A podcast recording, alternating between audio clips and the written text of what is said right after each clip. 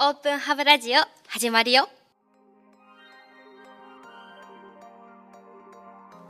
前回に引き続き東芝デジタルソリューションズ株式会社ジョータさんをお招きしてラジオを撮っていきたいなと思います。一つ前のラジオではピッチコンテストでプレゼンテーションをしていただいたアイディアの背景だったりとか含めて皆さんにご案内をさせていただきました。ウェビナーも結構ですね視聴数が上がってきてまして城田さん自身に興味を持たれた方も、まあ、このラジオを通じてもウェビナーを見ていただいた方通じてもいたらなと思い今日は城田さんに迫りたいなと思ってます。引き続きよろしくお願いします。はいよろしくお願いします。声だけじゃわからないかもしれませんが相当私とジョータさんには年齢差が そうです。なのにこのラジオの声かけにも快く乗ってくださって本当にありがとうございます。とんでもございません。あこちらこそあのお招きいただきありがとうございます。そもそもその東芝さんのイメージでいうと結構私レガシーな会社なイメージを、まあ、勝手ながらに持ってたりもしていましたが、はい、ジョータさんのように結構その外に情報を発信するだったりとか社外コミュニティに率先的に参加をして自分の意見をできるだけ外に出して賛同者を得るみたいな。結構社内はそういう雰囲気なんですか？うん。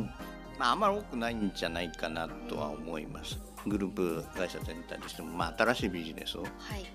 こしていこうといういかないとちょっとこれから厳しいよねっていう話があるのでそういう新規事業なりビジネスをなんか起こしそうよ起こしたいね、うん、頑張ろうよっていう機運はあります。徐々に増えてきて、うん、あります。なるほど。私の本当勝手なイメージばかり伝えてすみません。年次を重ねていくほど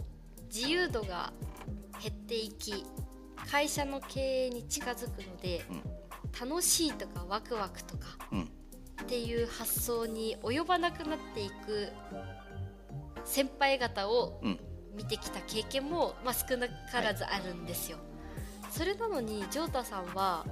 この年齢になられてもなおアグレッシブ。だって、はい、ダイアログ出た後ですよ、はい、誰も何も言わないでアイディアを一人こう温め醸成し社内にぶつけそれでも難しいが諦めずに12月カムバックしてくれたわけですよ我々のところに、はい、こんな気概のある方ってなかなかいないんじゃないかなって。ジョータさんのモチベーションってどこから湧いてきてるんですか？会社生活40年ぐらいしてますけど、はい、その中の3分の2以上は新規事業なんですよ。やってた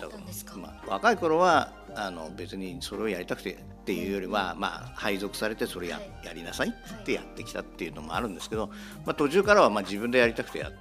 ややりたいとかその大きな会社に入ったんだからならではのことをやった方が面白いなって思ったんです。いろんな事業やってるんですね、はい、で、まあ、何十万人も人がいるわけですよ。なかなかその他の事業の事業とか他のその分野の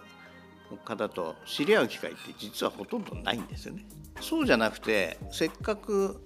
いっぱいいる会社に入ったんだからいっぱいいろんなところの人とつながってやった方がまあそれは大きな会社に入った一つのメリットでねそうじゃなくて今の俗にスタートアップみたいなところに入ればまあその事業そのものに対してどっかできてますけど、でもそんなにたまあ今だとねもうちょっとそのつながりっていうことでもうちょっとあのできたんでしょうけど、まあ、僕らが入った時代はそんなんじゃなかったんで、そのなかなかその他の会社の全然別分野の人とつながりましょうって言って小さな会社に入ったらそんなことできなかったから、まあそういう意味ではそういうところがあえてしたいなと思ってだからわざとそのできるだけいろんな工場行ってみたいなって思いましたね。えー、あじゃあつながりを、まあ、自らで取っていかなきゃ得れない。あそうそう。ので足を動かして。たジョータさんが、まあ、ダイアログ終わった以降もこうアイディアを、まあ、耕していたっていうところを、まあ、お話伺う中でどうしてそれは続けられたのかな、まあ、バイタリティの秘密に迫るってところをちょっと先ほどお話伺ってましたけど、はい、多分ペルソナが自分っていうのも少しお話の中にもあったかなと思って自分のために自分でサービスを描いているからジョータさんって今ワクワクしているし思いも入ってんのかななんて思いました。どの新規事業をやった時もそう思いましたけど、はい、やっぱりそれをその、まあ、享受するっていうかそのサービスを受ける、まあ、サービスや製品を使うでもいいんですけど、はい、時に自分だったらこれっていいって思うのかなっていう観点は大事だと常に思ってますよね。12月に出した時にはそのなんだろうその前にキャリア研修を受けてその時に作った資料が結構時間かかったしっていうことのなんかこれみんなにやれっていうのはなかなか、うん、まあやればやったなりの効果は多分あるけどどんどんやろうよっていうふうになんか忙しい人にはおすすめできないなっていう。そういうカリキュラムだなと思ったんで。自分でまず経験したわけですね。なんでじゃあそこ少しでもこう、はい、ハードルを下げることなっていうふうに考えたと孤独というテーマもジョータさんのタイムリーなところに当たったりとか研修もちょうど考えてる時に受けたとかっていうなんか偶然ではありましたけど引き寄せてますねその研修の件もあれもタイミングだと思います。たまたま募集があったんです。何ですか？引き寄せちゃってるじゃないですか。ね履歴書とかもやった後だった、はい、じゃあちょっとや自分でやってみてどんだけこう大変なのかまあそのどんなもんなのかっていうのをちょっとじゃそうそうそう体験ししてみようと思って。やっぱりその自分の体験とか経験には人にこうこういうことやった方がいいですよねとかこうあるこういうことが大事ですよねって言った時にも説得力があるんですよね。いやなんでそう思ったんですいや私がそう思ったんですいや実際にやってみましたと。うん、そういう経験を踏えて、まあ、新しいビジネスをやるとか考えるっていうのがなんか周りの人にまあそうかな、まあ、そういう人がそういうんだったら、まあ、そうかもしれないかなぐらいは思ってもらえると思いますよ。自分ごと化していかにそれを考えられるかっていうのがポイントになってくるから、もとよりサービスを考える側も使ってなきゃダメだよねってことですよね。そうですなんかまだまだお話足りないなというところではあるんですけどジョータさん次のキャリアはどうしましょうか？どう考えているんですか？まだこ んなこと言っておきながらあんまり自分のキャリアどうするかってあんまり定まってないんででもまだまだどうするかいいでしょうねって活躍をされます。してください。